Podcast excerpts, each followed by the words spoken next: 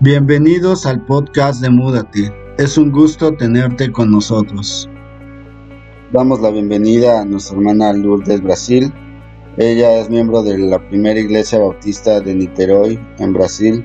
Tiene una maestría y un doctorado en ecología social y es especialista en la planificación ambiental. Lourdes es la directora del Centro de Educación Ambiental Génesis, que fundó en 2011.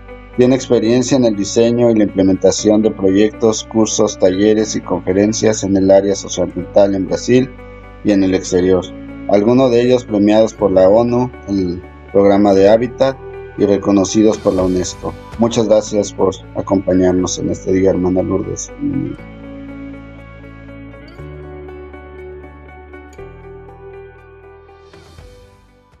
Hoje é racismo ambiental o que a igreja pode fazer.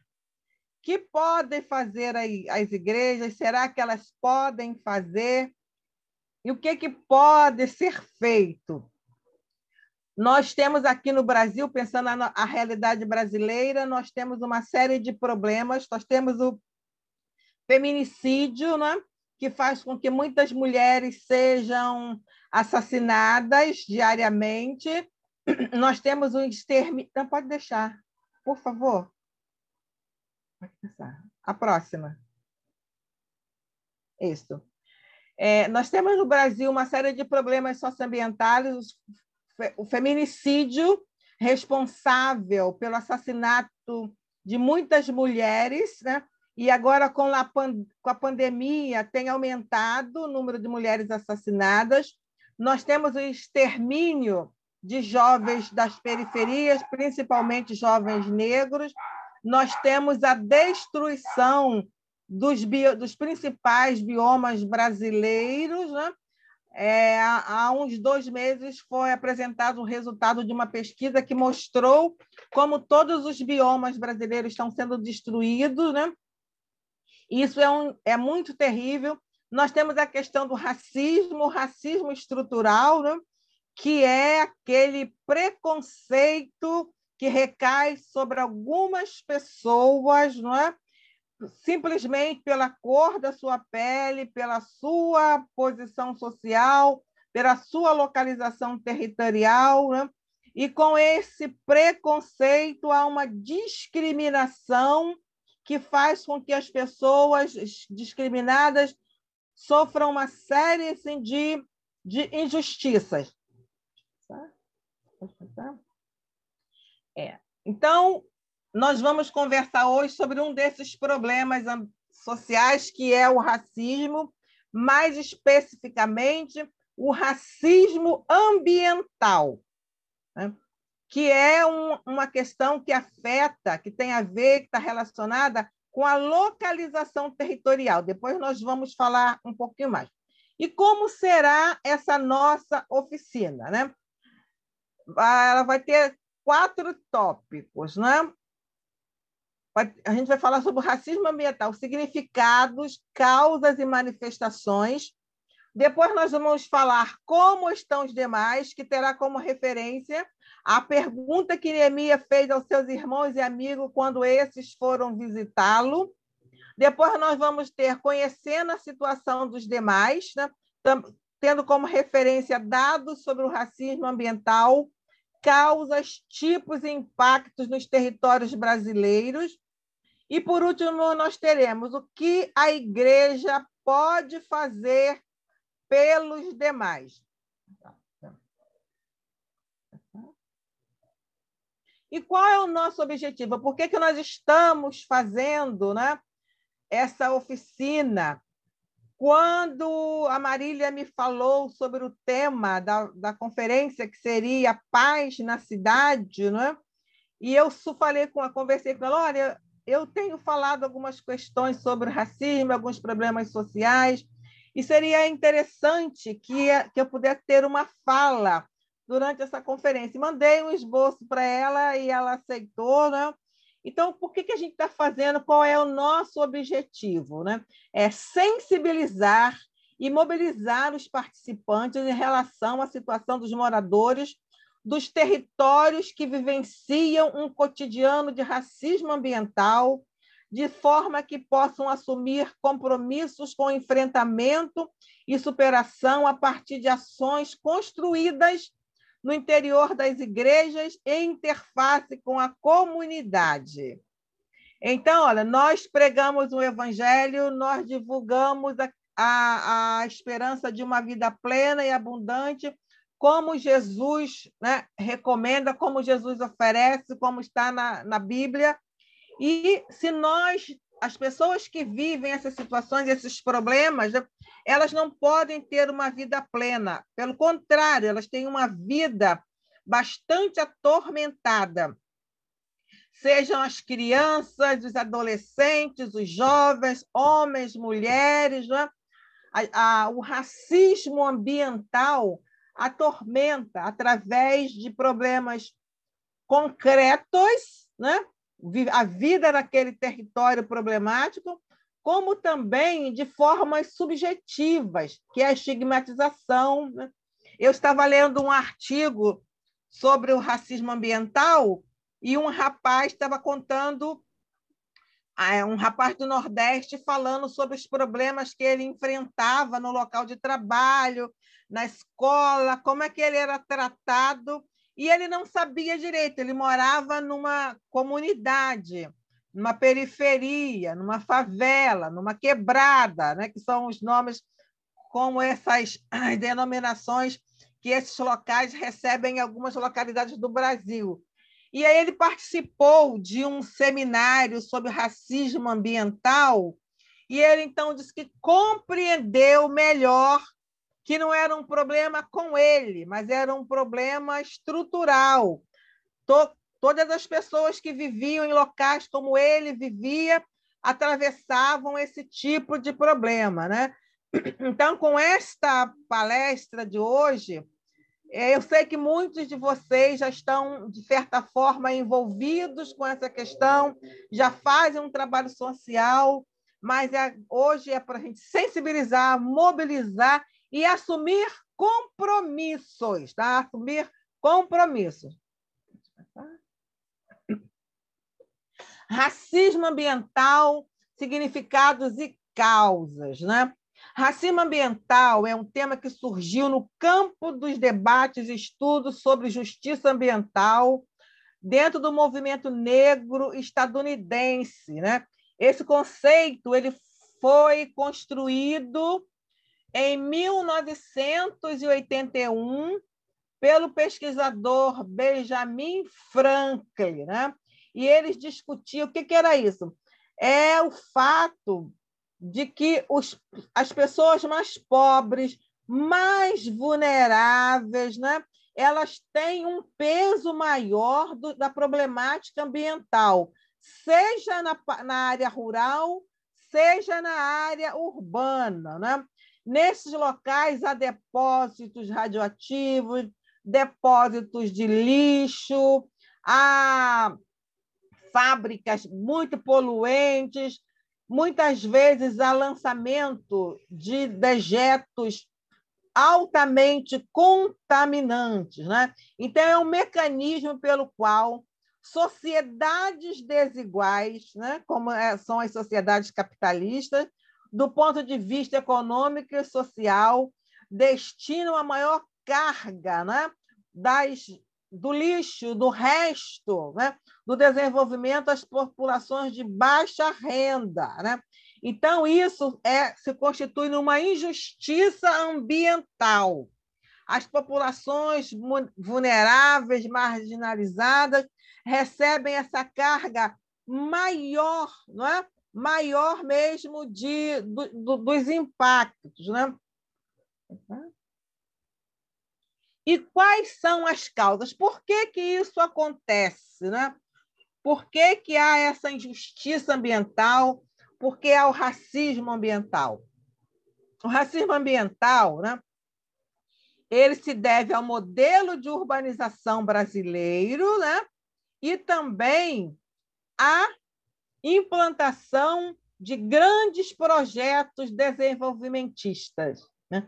Eu não vou falar, dar uma aula sobre urbanização, se bem que é um assunto que eu gosto bastante, é um dos meus temas de investigação Desde que eu comecei a minha especialização, eu sempre juntei a questão ambiental com a questão urbana, e isso tem a ver né, com a minha, a minha trajetória de vida. Eu nasci numa favela no, centro, no município do Rio, e ainda bebê eu fui para a Baixada Fluminense, que é um dos municípios, que é uma das regiões mais deficitárias em termos de serviços e equipamentos urbanos, que sofre de um racismo ambiental muito forte ainda hoje e que seus moradores são estigmatizados. Né? Viver na Baixada Fluminense significa sofrer os impactos concretos né? e também sofrer uma série de receber uma série de estereótipos. Né? As deficiências do local são associadas aos moradores, né? como se você viver naquele local, você se fizesse parte daquilo também. Então, esse modelo de urbanização brasileiro, ele é baseado na segregação e exclusão. A cidade, né, ela é dividida em territórios, né, que, cujas diferenças são perceptíveis, podem ser identificadas através de todos os sentidos, no olhar, né, no som, através do seu olfato, né? E desde que começou no início do século XX, né, que nós tivemos o primeiro movimento de, de urbanização, que começou com a organização do centro do Rio, houve uma expulsão, um afastamento da população que era majoritariamente composta por negros, negros que tinham sido é, liberados do, da, da servidão, da escravidão, e que tinham ido morar no centro da cidade o governo brasileiro, né, interessado em colocar o Brasil nos moldes das, da, de algumas cidades europeias, né? o Brasil estava entrando numa etapa de capitalismo comercial e o Rio de Janeiro precisava ser bonito, preferencialmente com aparência de Paris, né? E houve um movimento assim muito violento e as pessoas foram empurradas para as periferias. E esse movimento de expulsão, né, ele continuou e perdura. Né? A cada nova etapa do capitalismo havia uma reorganização do território urbano, e com isso as pessoas iam cada vez para mais longe. E ainda agora, no, atualmente no século XXI, dentro do movimento das cidades globais, né, as cidades passaram a fazer parte de um mercado global em que elas disputam a, a, a realização de investimentos, né? como realização de grandes eventos. O Brasil realizou a Copa, as Olimpíadas, né? Tem alguns serviços que querem se espalhar né? pelo mundo, e as cidades né? ficam assim numa, num grande mercado. Olha, a minha cidade oferece segurança, oferece todos os serviços de comunicação, oferece uma proposta de sustentabilidade, né?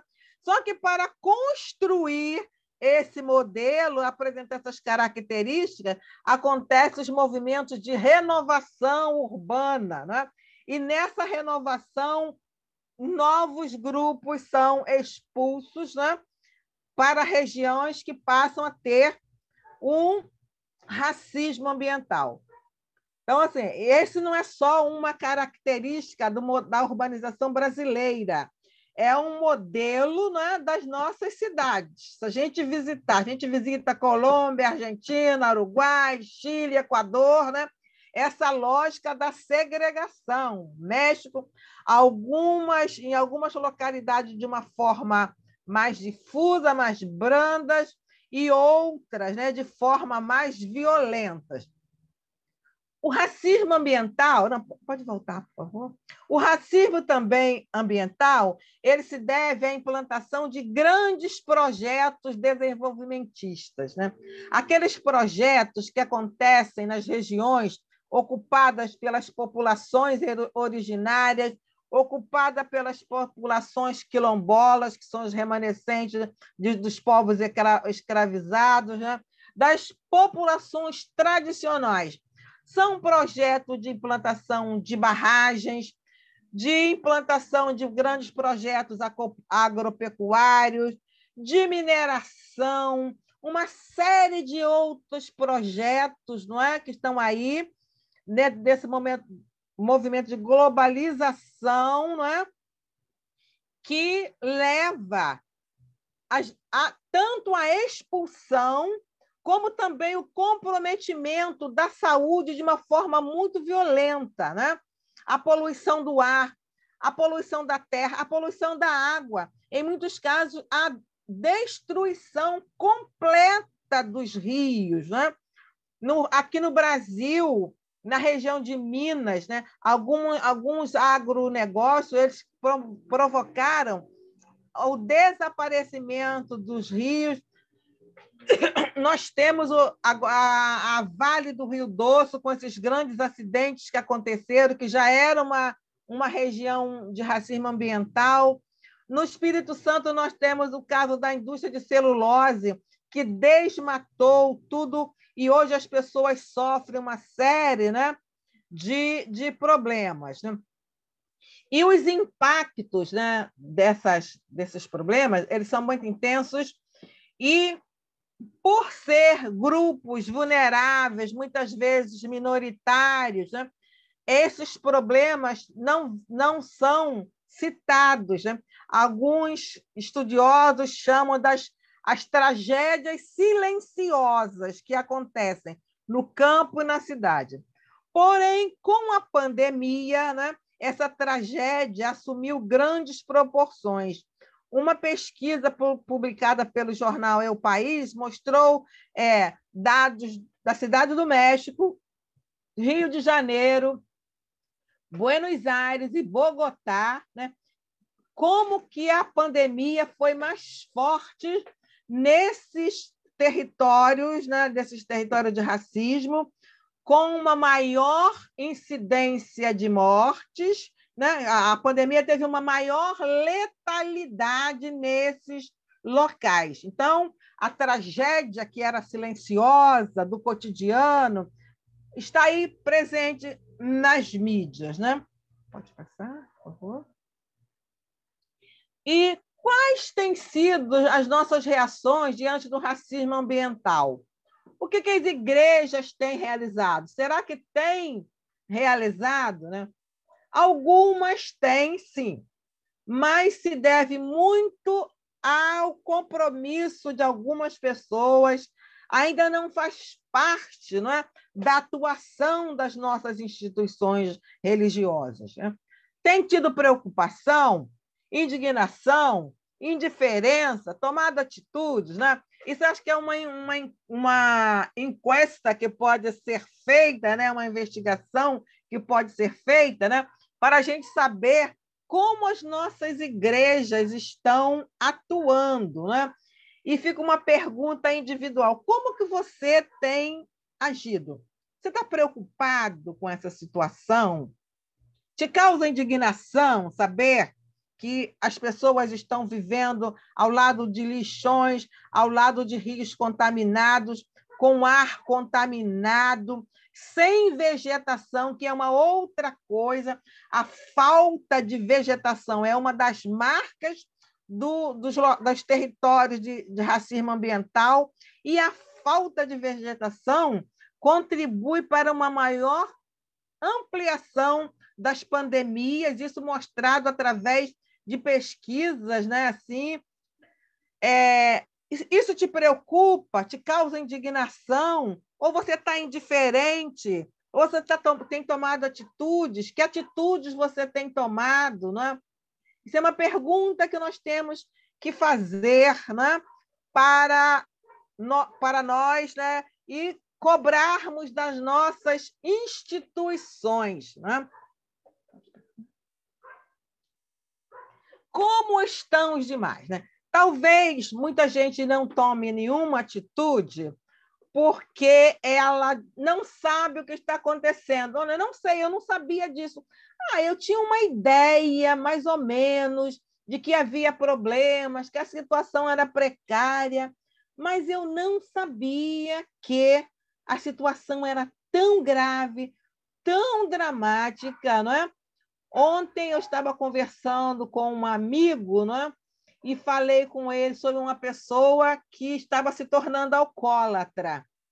E ele me disse o seguinte: Lourdes, a situação do Brasil, do jeito que está, quem não tem Deus, quem não conhece a Jesus, tem que estar envolvido em algum tipo de vício. É impossível continuar vivo, equilibrado com esta situação sem ter Jesus. É um desespero total. Né? Então, é essa situação, é disso que a gente está falando. Nós não estamos falando de probleminhas a menos, de coisas medianas, não. São dramas, dramas vivenciados por pessoas com impactos no presente e no futuro, né? se este futuro vier a, a existir. E é, nós não podemos né, ter a desculpa de que não sabíamos como é que a situação está. E eu vou falar um pouco né, sobre. É, ne... Pode voltar? Sobre Neemias. Eu gosto muito desse texto. Eu até fiz um, um artigo, enviei para, para ser compartilhado, né? É, é preciso saber como os demais estão. E Neemias estava lá no exílio, né? Servindo lá na, no palácio do rei Artaxerxes, numa situação privilegiada, né? Imagina você está como escravo, mas você serve no palácio do rei. Então, assim, mesmo não se assentando à mesa com o rei, com certeza ele comia, né? Ele se alimentava das coisas boas do palácio, né? E Neemias nasceu no exílio. Neemias, né? É, ele não veio exilado junto com os demais, ele já fazia parte de uma geração que vivia ali no, no, no exílio. E mesmo assim, ele não perdeu o vínculo né, com a sua gente. O seu irmão, seus irmãos e amigos chegaram, né? e ele perguntou como está o restante. Como está o restante que ficou em Jerusalém? E ele sentou para escutar. Muitas vezes, né, a gente pergunta: e aí, tá tudo bem? Como é que vai? Como é que está fulano? Como é que está? Mas a gente não está verdadeiramente preocupado em saber. Né? A gente pergunta em pé, já com aquela com aquele movimento, com aquele gestual de que está com pressa e de que quer continuar caminhando, né? Assim, eu tinha uma senhora na minha igreja muito engraçada e ela perguntava: "Como é que você vai?" E a gente comece, começasse a falar, ela não, eu só perguntei como é que você vai, não precisa contar a sua vida, a sua história. Ela dizia de uma forma muito engraçada, cômica, né? Mas é que isso que é o que a gente muitas vezes a gente faz, né? É, a gente precisa saber como é que estão as pessoas que vivem nas favelas, que vivem nas quebradas, que vivem nas periferias, que vivem na rua, que estão passando fome, as pessoas que perderam seus empregos na pandemia, que perderam seus provedores, porque muitos, muitas famílias eram alimentadas com os recursos provenientes das aposentadorias dos idosos que morreram e essa renda acabou. Como é que estão aquelas mulheres que tinham pequenos negócios de beleza, de alimentação, de comércio e que fechou? Como estão aquelas pessoas que trabalhavam nas casas das pessoas e que agora não podem trabalhar mais? Assim como Neemias perguntou, né? E ele e foi um relato terrível, né? As coisas está tá acontecendo isso, isso, isso, isso, isso, e os muros de Jerusalém estão derrubados, que era assim o maior drama, né? Então, pode passar. Então, Pode passar? É, nós precisamos conhecer a situação dos demais. Né? E tem um autor muito interessante, é Henri Axelrod, ele tem uma série de publicações, também a Hermínia Maricato, tem outra, Raquel, esqueci, mas que eles fazem um trabalho de levantamento, eles fazem parte da rede né, de pesquisa sobre a injustiça ambiental, racismo ambiental. Eles vêm se dedicando né, a fazer uma série de investigação e ele fala né, do déficit de serviços e equipamento, e ele usa uma expressão bem forte, que são chamadas zonas de sacrifício. As pessoas que vivem nesses locais, né, elas estão expostas a um, uma situação permanente de sacrifício. Às vezes a gente passa algumas crises, alguns problemas, já é tão doloroso, não é? Imagina viver numa, numa zona de sacrifício permanente. Eu tive a oportunidade de participar de uma pesquisa em uma favela do município de Niterói sobre a questão das alterações climáticas, sobre adaptações das populações às alterações climáticas, né? E na favela, né, a maioria da, das famílias eram chefiadas por mulheres, e nós tive, entrevistamos algumas, né? E ela, uma falou o seguinte: olha, nos últimos anos, tudo que eu trabalho, tudo que eu faço é para reconstruir a minha casa depois das chuvas de verão. Ou conserta a janela, ou conserta a porta, ou conserta o teto. E ela falou: olha, eu tenho estado com a minha pressão arterial alta o tempo todo, porque eu saio para trabalhar e se começa a chover, eu entro em desespero sem saber se meus filhos vão sobreviver e se eu vou encontrar minha casa de pé. Então, é essa zona, são essas zonas de sacrifício, sabe? É, a gente está vendo agora na região do Acre, né, as tempestades que encheu a cidade, mas com certeza tem algumas regiões né, que estão sofrendo muito mais. As pessoas sabem disso, é um sacrifício perene, né? E, como eu falei antigamente, são é, nessas áreas há os desastres lentos ou os desastres invisíveis, né? mas que agora se tornam desastres mais visíveis e nós temos a obrigação, temos que ter o compromisso de dar visibilidade a esses desastres e a esses dramas. É. Esses, nesses locais há uma série de impactos físicos e psicossociais, né? Toda a população é atingida, porém, infância e juventude sofrem muito mais Pode passar. Agora, o que a igreja pode fazer pelos demais? Né? Eu não sei quanto tempo eu ainda tenho. 10, 15 minutos mais, Lourdes. Ok, graças. Obrigada. O que a igreja pode fazer pelo demais? Né? Mais uma vez, vamos usar o exemplo de Neemias. Quando Anânimo notificou sobre a situação miserável em que os exilados estavam, em que o restante estava, porque havia um grupo ou que tinha retornado do exílio, né? ou que não tinha sido levado para o exílio, e a gente fica imaginando por que, que eles não foram levados? Será que eles não atendiam às exigências? Será que eram os mais velhos? Será que apresentavam alguma deficiência? Por que, que eles ficaram, né? por que, que eles sobraram. Né? E na nossa sociedade capitalista, há um grupo de pessoas que são descartadas, né? elas não servem para o mercado de trabalho, elas não, elas não servem nem para serem exploradas. Né? São pessoas que só têm valor para Deus.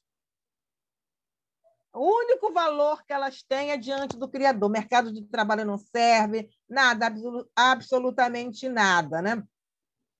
Então, qual foi a, a reação de Neemias? Né? Primeiro, ele sentiu compaixão. Né? Sentir, com, sentir determinada situação, compaixão.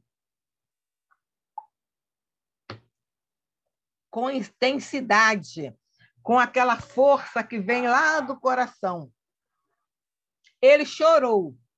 É, a Bíblia diz que Neemias chorou durante três dias. Né? Você seria capaz de chorar três dias pela situação do povo, pela situação de alguém que perdeu a sua casa, que perdeu os seus queridos, que perdeu o emprego, que está sem esperança, você seria capaz de chorar três dias? A gente chora, né? Nesses últimos dias eu tenho estado muito sensível, qualquer coisa me faz chorar, não é?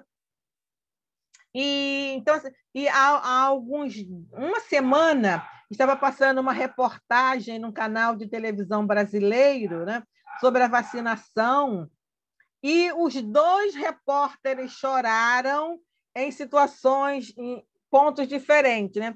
Porque os idosos estavam recebendo a vacina, estavam em pé, sentados no chão, maltratados, né? E o repórter se emocionou vendo aquilo, depois foi para um outro ponto e a repórter também chorou. Mas eles choraram ali, né? secaram as lágrimas, não é? e foram, continuaram fazendo o seu trabalho. Não é? Eles não permaneceram muito tempo chorando. Então, Neemias chorou, lamentou, lamentou muito, não é? E jejuou. Ele jejuou, ele fez ali uma, um movimento muito forte de lamento, né? de lamento, né? E Neemias orou, e é uma das orações mais bonitas né, da Bíblia, porque às vezes nós até nos sensibilizamos com alguma situação, não é? mas a gente pensa o seguinte: ah, também esse povo fez por merecer. Não gosta de estudar, não quer trabalhar, não segue a Deus, não segue as orientações, está sempre Neemias se incluiu, né? Deus, nós pecamos, nós desobedecemos, nós né, nos esquecemos. Ele se incluiu naquele grupo, ele também se responsabilizou pelaquela, pelaquela situação. Ele reconheceu né, a sua responsabilidade individual né, pelo que estava acontecendo. E depois né, ele orou pela situação. Orou muito, né? essa oração longa, que vale a pena reler, né? vale a pena ler, e que nós possamos também ter esta oração na nossa vida. Depois ele compartilhou a situação com o rei. E é interessante, após um período de jejum, oração e lamento, o Senhor Deus criou oportunidades e inclinou o coração do rei. Você pode estar pensando, ora, mas eu não sei como começar. Minha igreja é tão pequena, não tem profissionais da área de geografia, nem de biologia, nem de economia, nem de pedagogia. São pessoas simples, a gente não sabe. A gente nem sabe direito o que é essa questão do racismo ambiental. A gente não sabe como ele se manifesta na nossa comunidade, quem são as pessoas afetadas. Né? Então, não é chegar amanhã na igreja, né? Vamos começar a cuidar do racismo ambiental. A partir de hoje, né? Todas as nossas programações vão ter que ter alguma coisa relacionada ao racismo ambiental. Jejum, oração e lamento, né? Que Deus vai indicar as pessoas certas, Deus vai criar a oportunidade, né? inclinar o coração do rei. Neemias podia ter falado, e é interessante como é que foi a situação. Neemias chegou né, na, na para servir as refeições com um semblante muito triste. Eles não podiam chegar tristes diante do rei, não podia estar com uma cara meio que mal-humorada ou tristonha, tinha que estar sempre alegre, vivaz. Mas Neemias, a tristeza dele era tão profunda né, que o rei falou: isso é tristeza de alma, isso é tristeza de coração. Né? E Neemias aproveitou a oportunidade. Ele podia dizer: não, isso é um problema meu, do meu povo, da minha gente, aconteceu, sabe? Mas não é nada, não, majestade. Não é nada, não. Ele relatou tudo o que estava acontecendo. Né? E o rei, o coração do rei se abriu, se moveu. Né? E a, a, as minhas orações são sempre também no sentido né, de que Deus mova o coração das pessoas, que, de, que Deus nos indique, nos aproxime de pessoas que possam estar nos ajudando a resolver situações, né?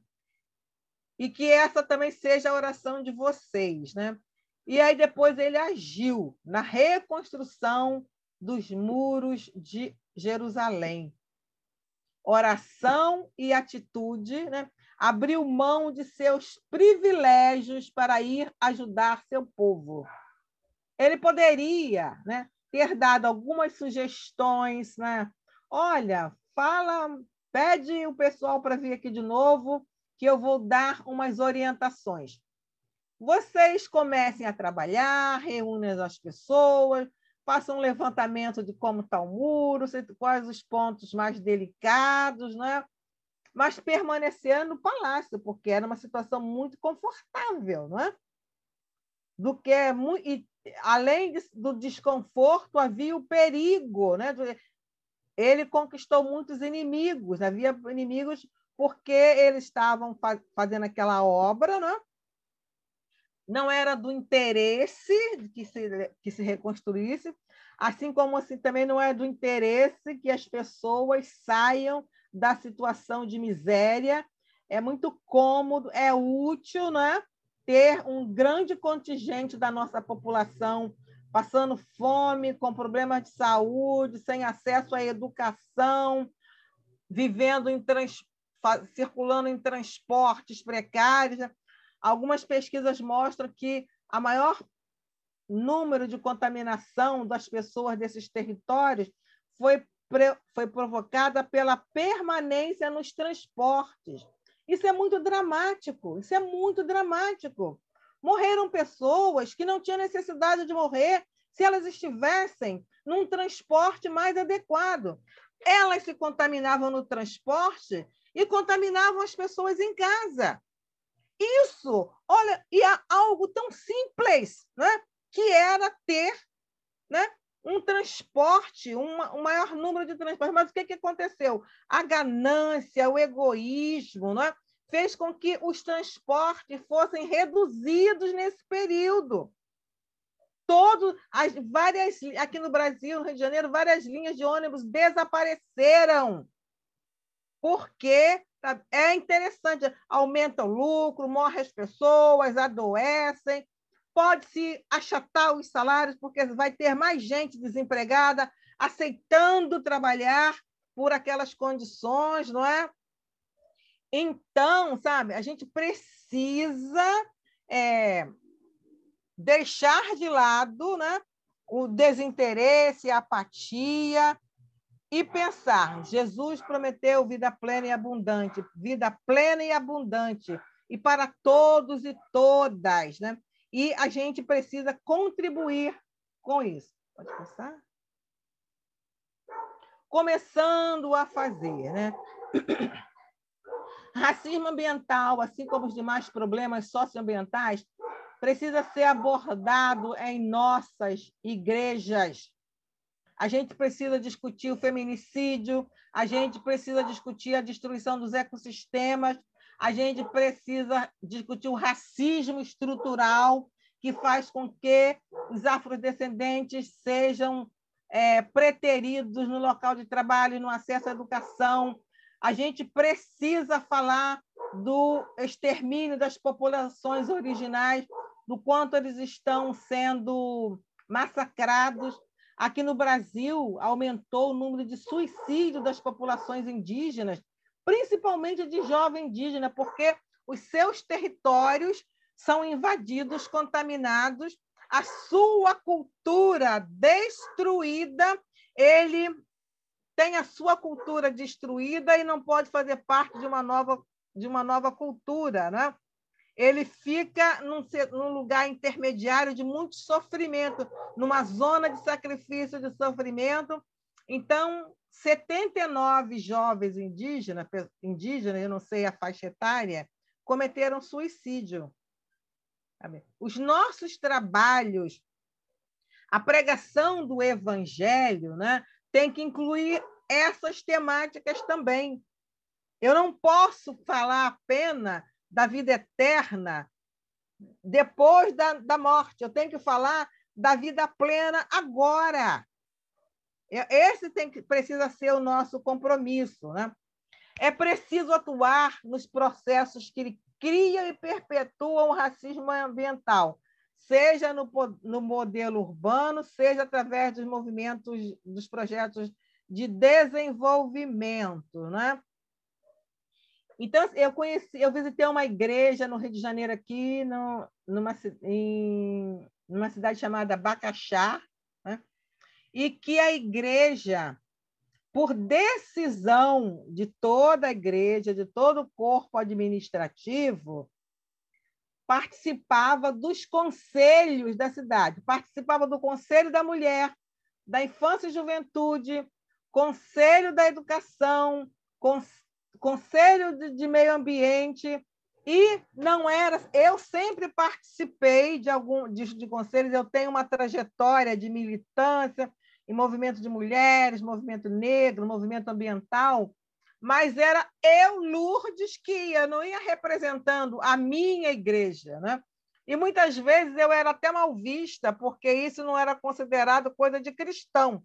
Cristão, cristão de verdade, não se mete nessas coisas, não anda andando, fica cuidando das coisas do reino. O que, que você tem que estar tá fazendo né? numa assembleia que se discute a questão da criação das cotas no ensino, né? criação de, de que deem condições para que mais jovens negros estejam na universidade. Porque você está participando né, de conselhos de meio ambiente que está cuidando da poluição provocada pelas fábricas, ou da implantação de trabalhos permanentes de educação ambiental. Não era bem visto. Mas essa igreja em Bacaxá deliberou isso nas suas sessões administrativas, designava pessoas, né? a pessoa ia para as reuniões, depois voltava para a igreja e diante de e para todos prestava o relatório e a estratégia, o posicionamento da igreja era discutido e levado de volta para o conselho. Então, era uma, uma questão atuante, sabe? Era uma igreja que entendia que cuidar da vida pública, das condições socioambientais, também faz parte do reino. Né? Evangelizar, pregar, pode ser feito de várias maneiras.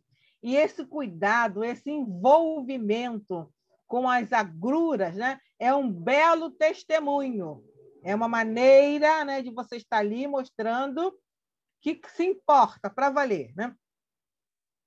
E é preciso cuidar né, dos grupos impactados. Né? A gente não sabe, a gente não sabe exatamente como estão os impactados desses espaços de racismo ambiental. A gente tem uma noção e essas a verdadeira dimensão, a dimensão mais exata, vai aparecer daqui a um ano, daqui a dois anos. Né? A, o número de jovens né, que abandonou a escola por falta de condições e que não vai voltar é muito alto. Isso é uma bomba. É uma bomba relógio. A quantidade de pessoas que perderam seus negócios e não vão ter condições de retomar tão cedo também é muito alta. Né? As sequelas psicológicas, né? a quantidade de pessoas que está vivendo com medo, uma angústia muito grande, né? elas têm medo, elas não sabem o que aguarda, né? então são pessoas que estão adoecidas, né? adoecidas e que não vão ter condições físicas e psicológicas de continuar tocando a vida, como a gente fala aqui, se elas não tiverem um suporte muito grande. Isso está acontecendo de maneira geral, mas nesses territórios de, de racismo ambiental. Então, a gente precisa assumir o compromisso hoje. Eu não vou dar nenhuma receita, oh, faz assim, assim, assim, assim, assim. Cada localidade é uma realidade, cada território né, tem uma, as suas especificidades e esse trabalho ele precisa ser feito em interface com a comunidade, com as instituições, com as ONGs, com as empresas. Né? São as, as pontes sociais. Tem que se estabelecer pontes sociais. Unir-se a outras instituições religiosas, unir-se a ONG, unir-se a empresas, unir-se a pessoas, formar um movimento, né? E aí construir a estratégia. Muitas vezes a, a solução vai. Muitas vezes, não sempre, as soluções, as soluções aparecem do diálogo, do diálogo, da interação, das conversas, né? de ouvir as pessoas, de ouvir, né? é, esse movimento de ouvir né, é muito difícil. Né? Eu sou economista, né, assim, da área hard, né, e às vezes eu ia participar de algum projeto, né, e eu já chegava falando, falando, falando, né, e às vezes as pessoas dizem, não, não é assim, tem que ouvir. Eu falei, então, fala rápido. Vocês ficam falando muito, parece até uma terapia coletiva fala mais rápido, sabe? e eu custei a aprender, né? Que é nessa escuta, nessa troca, né? E quando, principalmente quando trabalha com, com as comunidades, a gente precisa lembrar que está tratando com pessoas excluídas, que não costumam ter direito à voz, que não têm segurança se o que elas pensam, se o que elas dizem é acertado, tem dificuldade de se, de se expressar oralmente, tem uma série de dificuldades, não é? Elas não vão falar no primeiro encontro, elas não vão falar num grupo de 40 pessoas, mas num grupo de cinco, de três, elas vão falar. Elas podem fazer relatos maravilhosos, né?